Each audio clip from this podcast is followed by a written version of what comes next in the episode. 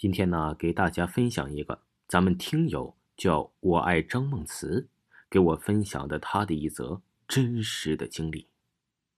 他说呀，他经常做噩梦，都很真实，都是死人什么的，有人呢死在我面前，满身血，有蛇追着咬我之类的，很真实，很真实。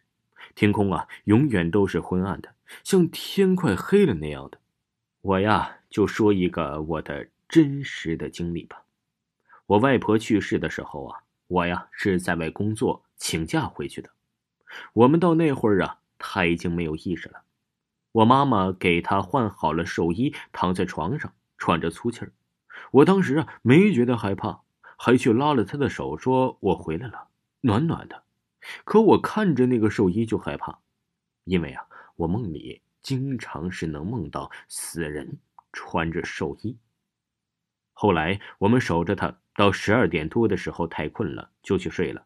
凌晨六点多的时候，听见我妈妈他们哭喊着，我知道外婆走了。后来呀，在灵堂，我们呢这边是在棺材下面烧着蜡烛，一个碗里装着煤油，弄个棉线那种。我妈他们都出去招呼亲戚去了。几个表哥、表姐、表妹也都出去了，于是啊，就留着我一个人在这守着蜡烛。我就听见棺材里啊在叹气儿，就唉的一声，唉的一声那种，很累很累一样。过了一会儿啊，又叹了一声。我当时就在想，我外婆是不是活过来了？哎，又想出去叫人，又担心出去之后啊蜡烛熄了，就没出去。